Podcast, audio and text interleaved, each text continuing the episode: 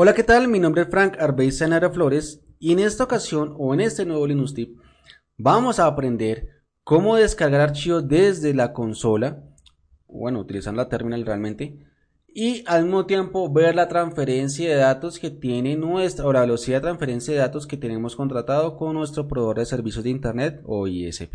¿Vale? No sin antes recordarte que si te gusta el video y te han gustado los demás videos o anteriores videos, no se te olvide suscribirte al canal, seguirnos en las redes sociales que se encuentran acá en la descripción de este video.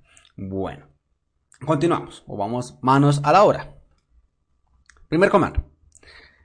Doluget es uno de pronto los más conocidos por su facilidad de utilización, ¿cierto? Con Doluget nosotros podemos descargar, vamos a buscar acá una ISO, eh, no la tenía preparada.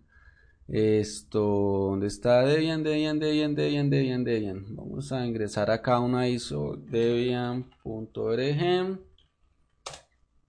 Listo, vamos a descargar la M64. Y, ok, la ISO 1. Ay, ay, ay, bueno. Mostrar en cap. Meto un segundo que tengo que obtener la URL. Listo. Ok. Listo. Entonces, acá tenemos ya la URL.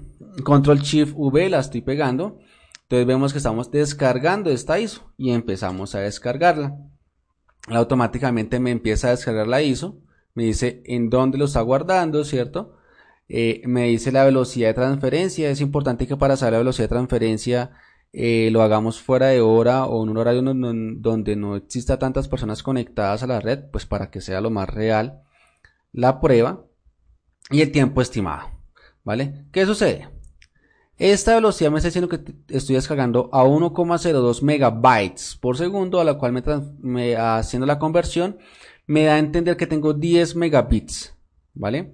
Eso significa 10 megabits. Recuerda que no es lo mismo megabytes que megabits, ¿vale?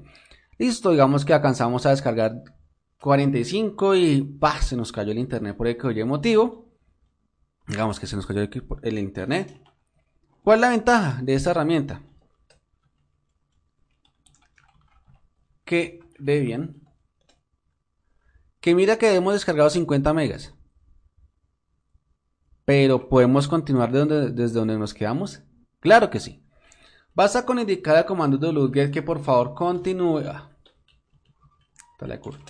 continúe en el último pedazo donde se quedó. Entonces mire que continúa en el 50, 53, 54. O sea, sigue descargando el archivo así se me haya quedado el internet o quise cancelar en ese preciso momento la descarga por X motivo, eh, etcétera. Yo puedo continuar después con la descarga.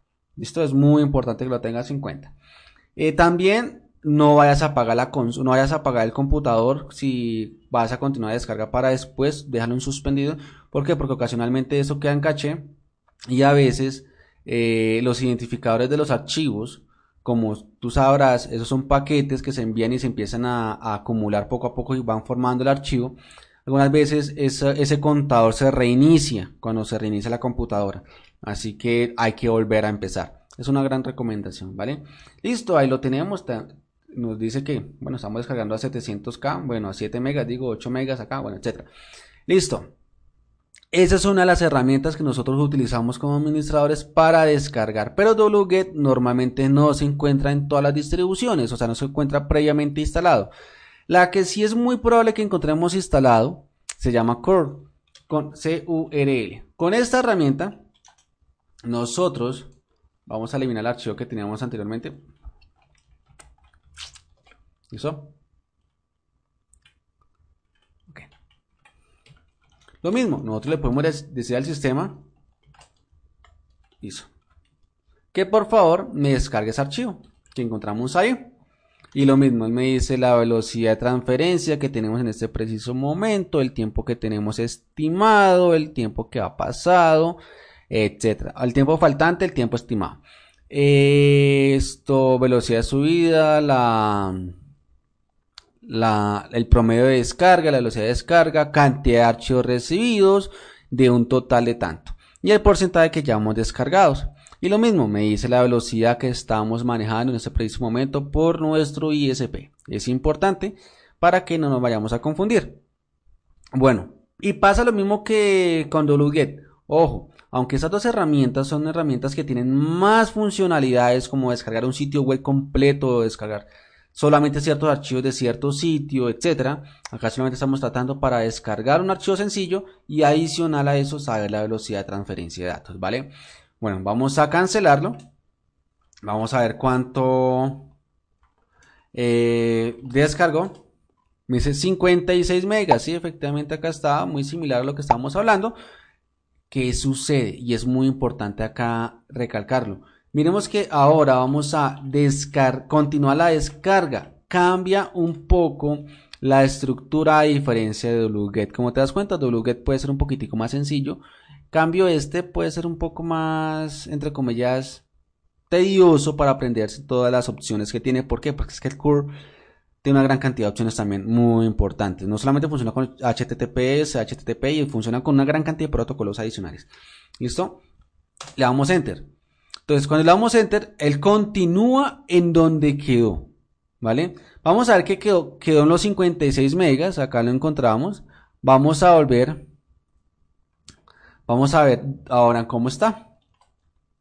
Mire que ya subió a 72.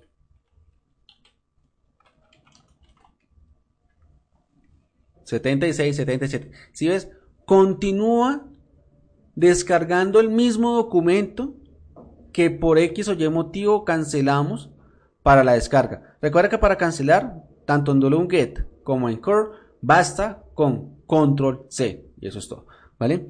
Bueno, espero que este video te haya gustado. Recuerda que nos puedes seguir en las redes sociales. También recuerda que esos son videos complementarios a nuestros cursos de GNU Linux que tenemos tanto en Udemy como acá en YouTube, ¿vale? Así que bueno, no es más, o no siendo más, me despido. Nos vemos en un próximo Linux Tip.